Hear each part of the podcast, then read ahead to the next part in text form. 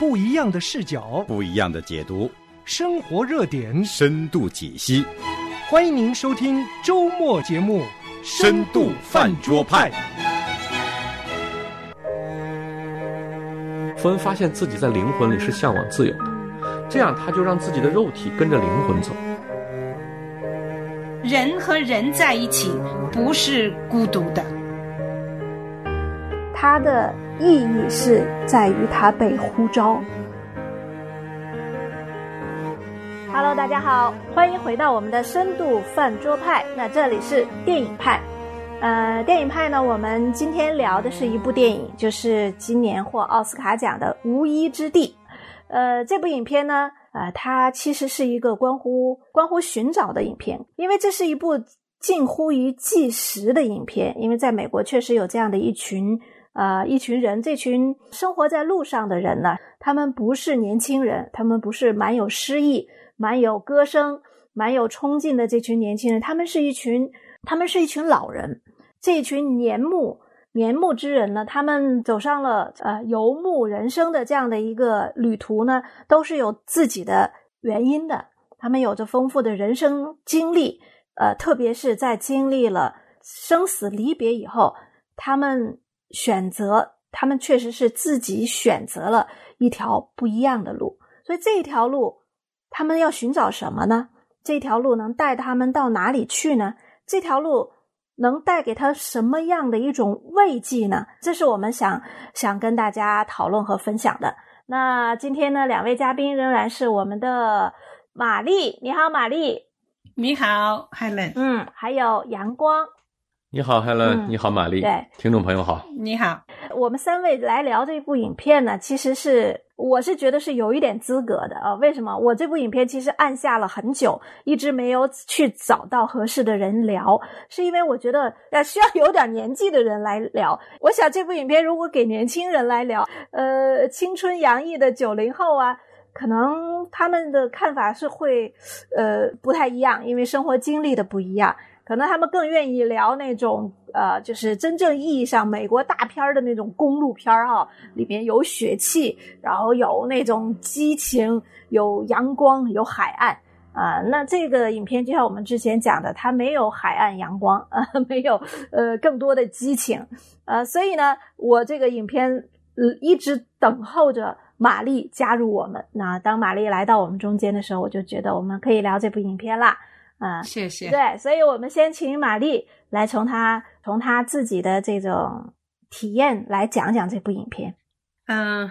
上一集已经谈过一些感想哈，我我因为一直听我自己没有看，我一直听我先生在介绍啊，一对夫妇年轻的夫妇，他们就是过这种旅途的生活，他们应该是从大陆移民到这个多伦多，从多伦多呢又开车到温哥华，一路上呢就把他们的这个所有的生活片段放到网上，还可以赚很多钱，他们的生活来源就是这样，所以他把他很多的细节带着他们的孩子，带着他们。们的狗，啊，就是这种流浪的生活，他很喜欢这种路上人生在路上的这种生活。其实我们虽然没有没有开着房车出去走，我们的生活也是在路上。每个人的路上不同，但都是在路上。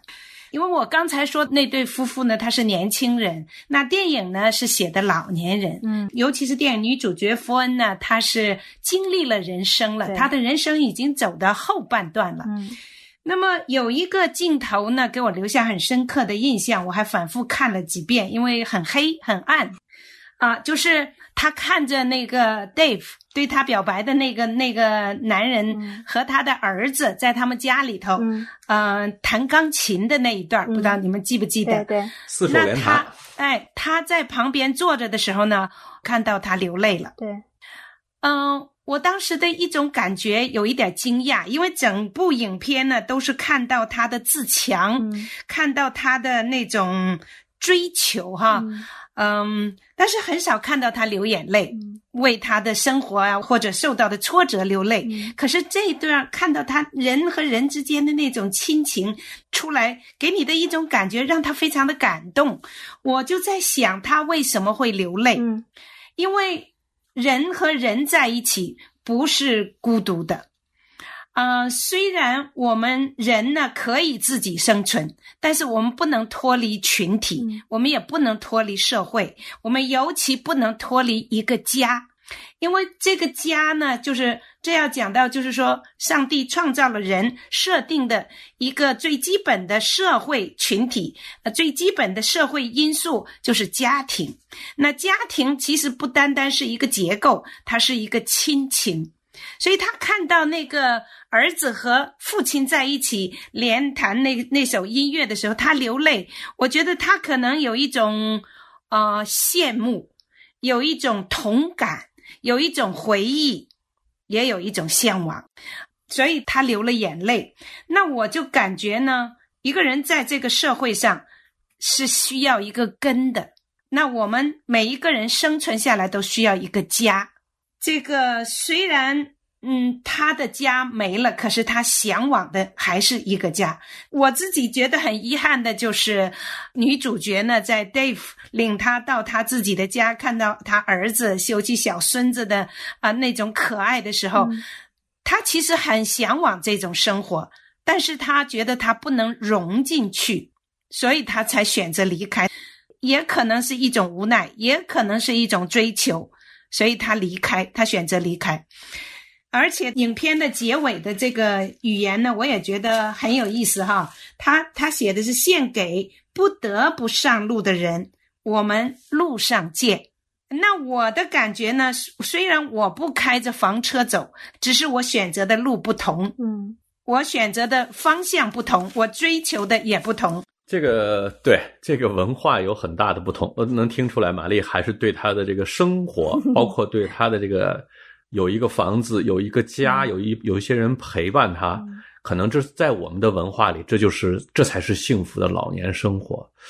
呃，福恩看到 David 和他儿子弹琴，他哭了。我觉得，如果让我理解，他是为 David 高兴。嗯。他觉得 David 又其实呃在在路上呢，嗯，没有找到自己的心理所依，他回归了家庭，因为 David 他前面是，呃，对没有能够陪伴他的孩子，他是有愧疚的，他现在呢愧疚被疗愈了啊，但那个不是佛恩的呃心之所想，他有两次机会回归家庭，一个是 David 这儿，一个是他的妹妹妹妹的家里头。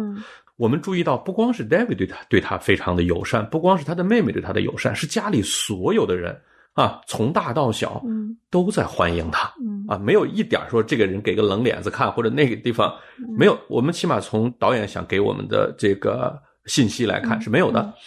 他留留不下来，是因为他的心不在这儿，嗯，他的心他还没找到，他还没走够，嗯，啊，呃。其实我们人在一生中有大部分的时间是随着惯性走的。就在上半集里，韩论谈过啊，人家结婚我也结婚，人家带娃我也带娃哈，人家出国我也出国，人家呃回流我也回流。大部分时间是随着惯性走的。你想啊，他们生活在石膏厂那样一个环境，那个环境是非常单纯的，大家都是去石膏厂上班，然后回家，就像我们在中国很多在大企业里生活的人一样，一家老小都在一个一个工厂上班。我觉得，呃，福恩她丈夫去世之前，她肯定是随着生活走的。这些所有的东西是不符合我们的文化标准的。实际上，这个电影和我们的文化冲突非常大。比如说，你说弗恩这个状态，就是也不也不去家里，嗯，也也不买房子，什么也不干，就是打一个工。他因为他没有积蓄啊，他修车想花钱都没有，对吧？然后他也不着急，反正打了工，他还觉得亚马逊的工资挺高的，是吧？打了工挣了钱就花完，这个让我们就觉得很奇怪，你为啥不存钱呢？你都这么大年龄了，你还不存钱吗？然后你之前竟然也没有积蓄，以前就你们两口子上班，对吧？也没孩子，老人明显也不管，你怎么会没有积蓄呢？但他就没有，这这真的是不同的一个文化，嗯，呃，包括消费观，嗯。你说他是躺平还是在奋斗呢？我觉得从精神上来说，他是要让自己躺平。就是之前啊，他肯定是随大溜的，是随波逐流的，是跟着惯性的，有老公有工作。当这些缠累都没有了以后，福恩发现自己在灵魂里是向往自由的。这样他就让自己的肉体跟着灵魂走。有没有觉得他就是在找？我觉得他在。从他身体上来说，他还在不停的打工。你看换了就那一年换了多少个工作，对吗？再有刚才是玛丽提到，他说人要和人在一起，是的，他也找到同类了。嗯，呃，Helen 说参加了这个组织的人大多都经历了死亡。玛丽也在说，都是一帮有了一定年龄积淀的人才会去对这个问题有追想。为什么？是因为从年龄的积淀来说，我们离那个结果越来越近了。那是我们必须要经历的一件事。嗯。我们之前经历了周围人的死亡，我们总会要面临我们的死亡。那么我们在死亡之前，我们还有什么未尽事宜呢？嗯，有人说我要去阿拉斯加，那个那个那个史万奇就是去阿拉斯加了，是吧？我记得。呃，那佛恩其实他不知道他还要经历什么，但他知道他一定是有东西还没有经历。我觉得他的这个状态不是说我为了。能够生活下来，他们他们追求的还不是我们要的亲情和温暖，他是在给他的灵魂找一个归宿。对，呃，导演很高级在哪儿呢？他没有试图给你诠释哪里是他的归宿，何处是他的灵魂，什么是好的，他就是把他追求灵魂的过程拉给你看。嗯，对，呃，我就接着阳光这个说，因为我看这部影片的时候，带给我更多的思考的就是就是选择。就是刚才阳光说的那个选择。我记得我有一次读读一本哲学书的时候，在读海德格尔的《存在与时间》，他就讲过一个死亡的问题。呃，因为死亡是是可以说是我们人，我们每个人都认为我们知道人要死，我们每个人都认为我们明白我们要死。可是从海德格尔自己的他的体系来讲，他觉得我们每个人都没有真正的去思考死亡。他是这样讲，他说：“一个人一定要先去思考死亡。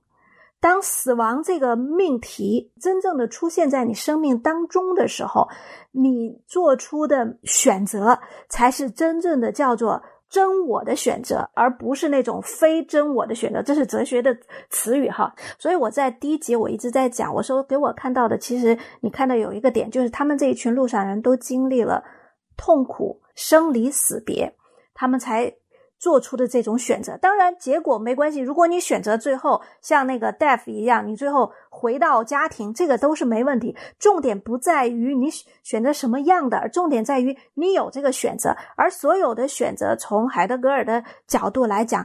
是一个你生而为人最重要的一部分，就是你经过选择。而什么样的人能选择呢？就是真正的去思考死亡的人，呃，把死亡推到我们的生活的每一个每一处的，就是呃，死亡在你的当下的人才去选择。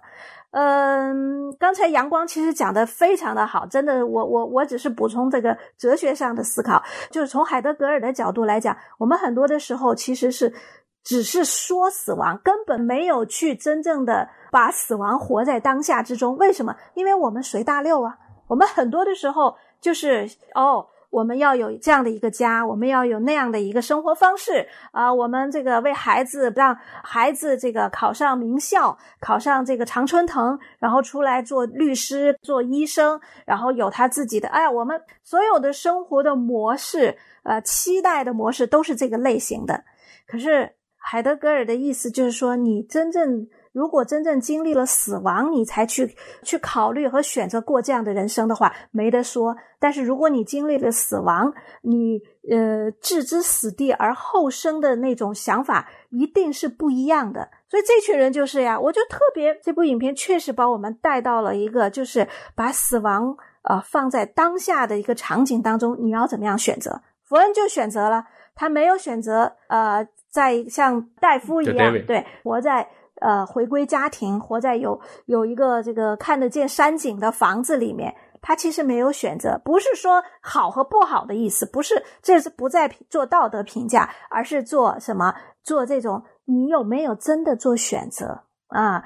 这个佛恩是做选择了，当然我们也知道。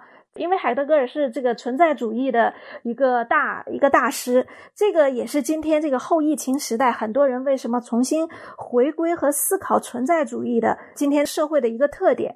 所谓的存在主义呢，它就是活在当下，生命的意义和生命的呃终极的价值不是谁给定的，这是整个存在主义的一个核心，就是没有没有给定的生命的价值和意义，而是自己寻找的生命的价值和意义。所以我们看到了佛恩，我们看到了更多类似佛恩这样的游牧一族，他们寻找生命的意义，就像那个鲍勃说的，在路上，我们在路上去寻找，就是个人去经历。可是这个其实是有问题的，这是呃后现代出现存在主义这样子的一个思潮，呃，因为它解构了神定神定次序和神定意义。当把上帝从我们的价值体系里抛出去的以后，人就开始自己寻找意义，而这个意义呢，呃，在存在主义者看来就是你的经历。呃，因为凯德格尔说是存在先于本质嘛，你活在这个世上，你去经历每个呃事情，然后你自己来赋予你人生的意义啊。当然，这个是我我是绝对不能赞同的。我我觉得这个你提到这个死亡这个题目，我觉得非常的好哈。嗯，人生都要面临这个死亡，人生也都面临死亡之前的这个选择，人们也都在追求探索死亡之前的这个生活和死亡之后的生活。那么有一个问题呢，就是我们都在想的，人自己是否能够。探求得到什么是死亡，死亡之前的生活和死亡之后的生活，是不是人可以自己掌控的呢？是不是你能够决定你自己的人生呢？我我我是觉得，在这个电影当中，这个女主角呢，她是想自己掌握自己的人生。我看到有一个叫艾默生的一个影评人，他就写了一段话，他说：“人们希望得到安顿。”如果没有得到安顿，他们就只剩下希望。这就是这部电影。是的，是的，安顿。嗯，那我是觉得呢，如果作为一个人，你来到这个世界上，就上一集阳光讲的，我从哪儿来，我是谁，我到哪儿去，就是你面对死亡之前和死亡之后，什么是死亡？死亡之前的生活和死死亡之后的生活到底有什么联系呢？这我觉得是人生应该思考的。那么，其实看了这部电影以后呢，我也是觉得他用了非常简单的语言来表现了一个简单的人生。人生不必那么复杂，嗯，人生的追求也不必那么复杂，简单、清晰、明了，这就是我们应该追求的。呃，当你很多的时候去思考，比如说死亡啊，嗯，比如说人生的意义的时候。你有可能会从繁杂的世界中想脱脱身出来，呃，让你的物质极简呢，或者是让你的情感极简呢？对，我觉得，如果二位都觉得佛恩还是有一些凄苦，其实我觉得他还是挺幸运的。为什么我说他幸运呢？一个人啊，要想去呃完全的自由啊，从肉体上做到自由，或者说。其实我们原来说过，说自由不是就世俗的讲啊，说自由不是可以为所欲为，对吧？就是可以选择不做什么。实际上，即使你选择不做什么呢，你也是需要一些条件的，比如说物质条件，嗯，比如说你的呃生活条件，你没有拖累啊，你没有更多的责任啊，是吧？你的心理的承受能力，对吧？你的忍受力，你的这个忍受恶劣环境啊，忍受呃寂寞孤独啊这种能力。我我们发现，这个女主人公在这个一瞬间，她是具备了这个的。嗯，她处在美国，她起码饿不死，她也冻不死，她，对吧？还有安全，你你就是对你这样就这样一个人开着车漂泊，不是在每个社会你都可以活得下去的，这是绝对，不是到哪个地方你都能找到工作的，对吧？嗯，但他今天找一份工作，他今天就能挣一百多美元，他就吃住都没有问题。他要病了，他去医院往那一躺，说我病了。就有人会给他看病，所以说他有了这个物质条件。呃，我觉得最重要的是从心理上来说，他能够完全的不被看上去很温暖的家家庭生活所吸引。我我说的意思不是说那个不好，对，不是是他做选择的时候能够很清晰的知道，对，那很好，但不是我的，嗯，不是他要的。对的，就是你可以选择不要什么的时候，是需要一些条件的，嗯，有些条件。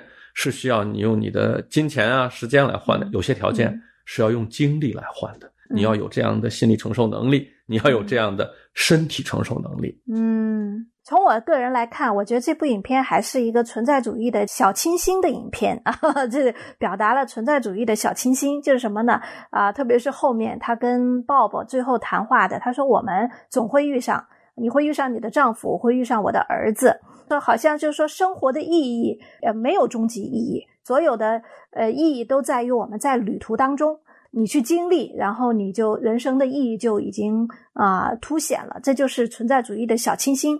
呃，可是开始也说我。这个是我们不能接受的啊？为什么呢？因为我们知道生命一定有意义。那如果生命有意义，它的意义就不在于你自己赋予自己意义，而在于创造者赋予我们意义。呃，看到佛恩的这种呃走在路上的旅程，就让我想到了圣经的亚伯拉罕。哈哈，亚伯拉罕也是在路上，也是到旷野，来到荒漠当中。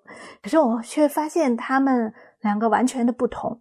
呃，佛恩寻找意义，他认为之所以成为一个人，啊、他的那个价值和意义就是在路上。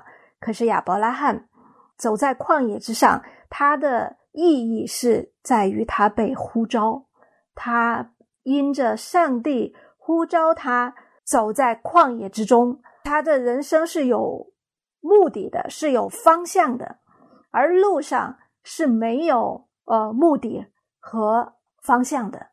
对我刚才也是哈，你提到亚伯拉罕，我就觉得看到福恩呢，我就特别想到亚伯拉罕，还有他的孙子雅各，嗯他们都是到旷野去，上帝呼召他们去。他们出发之前，其实在他们的那个内心的影像当中是没有前途的，前面到底是怎样，对他们来说是茫茫的。嗯呃，但是呢，不同点在哪里呢？就是刚才那个，我觉得那个影评人讲的非常好，人们是需要安顿的。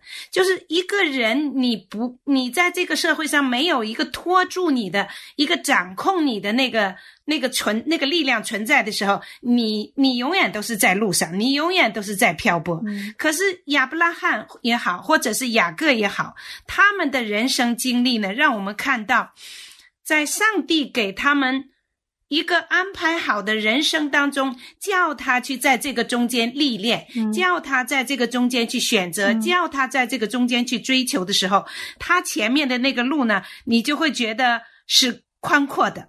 是有力量的，是有希望的，所以你会知道，即使你面临的是死亡，我我就在想，这个夫人她在追求过程当中，她可以工作，她可以跟人聊天，但是哪一天她躺在床上不能工作，不能聊天，嗯她就真正面对死亡的时候，她会怎样呢？嗯啊、我的感觉，如果信上帝的人，他给的你的是一个依靠，给的你是一个托住，你是在他托住当中的自由，这个就给人觉得你的人生的你的认识水平提高，你的社会地位提高。你的心胸是宽阔的，你的选择是清晰明了的，而且呢，你的尊严、你的生命都会更丰富。我觉得这是呃我们应该追求的，因为人生必定要有安顿。人生没有安顿，就是就是好像中国人说的，呃，人死如灯灭，其实灭不了。我们知道人死还有灵魂，那么在这个过程当中，我们如果知道我是从哪里来，我应该到哪里去的话，我的人生会丰富多彩。嗯嗯嗯虽然我会遇到坎坷，我会遇到孤独，我会遇到各样的困难，但是结局是不一样的，不是灰暗的。对，我想玛丽说的这个安顿，人生安顿，更多的是指的是我们灵魂的可安歇之处，是吧？对，对，嗯对我可以从另一个角度进入一下，说一点不同的意见吗？嗯嗯我们需要安顿嘛。嗯，呃，我们知道，以呃，以色列人有住棚节哈，要住在帐篷里，因为这个地方不是久居之地啊。嗯就是说，我们本身所在的世界本身不就是一个无依之地吗？那么，即使你有家，即使你有温暖的壁炉嗯啊，儿孙满堂，你最后要死的时候，你还是一样的呀。你和佛恩躺在房车里是一样的呀。嗯你都要去面临一个失去和一个新的开始，这是从灵魂的深处这样说的，嗯非常的感恩。我我在这个准备这一期的节目的时候呢，看到了有一个有一个基督徒影评人对这个电影的分享，嗯。呃，我下面的一些观点是出自他的分享，写的非常好。他说，即便无依，仍然有路，嗯。一条归家的路。嗯。那么主耶稣在马太福音呢八章二十节他就说：“他说湖里有洞，对，天空的飞鸟有窝，嗯。人子却没有枕头的地方。嗯。那么就是说，我们和主一样的，从永恒来到永恒去，在这个地方就是客旅。嗯这是我刚才说到的，我看到的一个基督徒的影评人，他叫他的笔名叫田从，嗯他写的，嗯我觉得还是给我给我很大的一个，就让我更觉得这个电影的温暖，就是，呃，即使那些在家里的，即使那些呃这个亲人环绕的，和那些在车里的那些没有人环绕的，其实上帝让你来，让你走，嗯不管你认不认识他，不管你信不信他，这个过程你是经历了的。你幸运了，你在这个世界的时候就找到了他，你就归服了他。那么到最后，你在光明之中遇到他，我觉得佛恩可以说是已经不顾一切的去寻找他灵魂的归宿了。我们祝愿他能够遇见神。对，我想说一段话呢，就是引用一一下诗篇四篇的嗯两节经文哈。嗯一个呢是第七节，四篇第七节，你就是耶和华，你使我心里快乐，嗯胜过那丰收五谷新酒的人。嗯我必安然躺下睡觉，因为独有你，耶和华使我安然居住。嗯我觉得一一个人呢，在在上帝的这个应许当中，亚伯拉罕也好，雅各也好，他虽然遇到个旷野，枕在石头上，望着蓝天，满天的星星宿，嗯。但是呢，他可以安然入睡，他可以安然居住。我觉得这是人生的一个追求。虽然我们现在的人生是客旅，我们的将来归宿都要回到上帝那里，但是我们这个客旅的生活也是需要安顿的。对我，如果我要从信仰的一个角度看，我我觉得我还能提出另外一个观点，就是这是一群寻求，他虽然是在路上，但是他仍然是在寻求的人，他也没有把这个世界当家。可是很多时候，我们基督徒信主以后，我们明明知道这个世界不是家，可时常我们所做的事情表明了，我们实在是把这个世界看成家。所以，这个其实是一个怎么说呢？其实是一个提醒吧。一个不相信有上帝命定的价值和终极意义的一个人，他能够活出一个不把你们人构建的一种啊、理念，呃，你人构建的在这个世界上成功和享受当成终极意义的一个人，他都能做到这一点。那一个被耶稣基督拯救、有了永恒的呃家园的这样的一个基督徒，如果我们还仍然活得还不如 佛恩这种的话，我觉得是蛮悲哀的一件事情。对，好的，那真的这部影片啊，不同的年龄 甚至不同的经历都有自己不同的解读。因为就像呃之前说到，这部影片有很多留白，但是我们盼望这样的留白，实际上最终的是啊、上帝自己来给我们补充。因为这种留白按照人自己的追寻，他找不到填充的，除非那位创造主，除非那位生命的终极的意义的赋予者来到我们生命当中。我们才没有那么多的遗憾的留白。好的，我们深度饭桌派呢是周周见，咱们下次见喽！谢谢两位，再见。谢谢。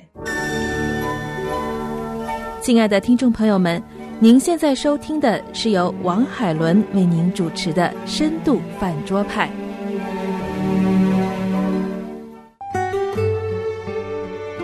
想要参与饭桌吗？想要和饭桌派的主持人互动吗？您可以写电邮和发短信，我们的电邮是饭桌派汉语拼音 at 良友汉语拼音点 net。你也可以编辑短信发送到幺三二二九九六六幺二二，前面注明饭桌派，这样我们就能收到您的信息了。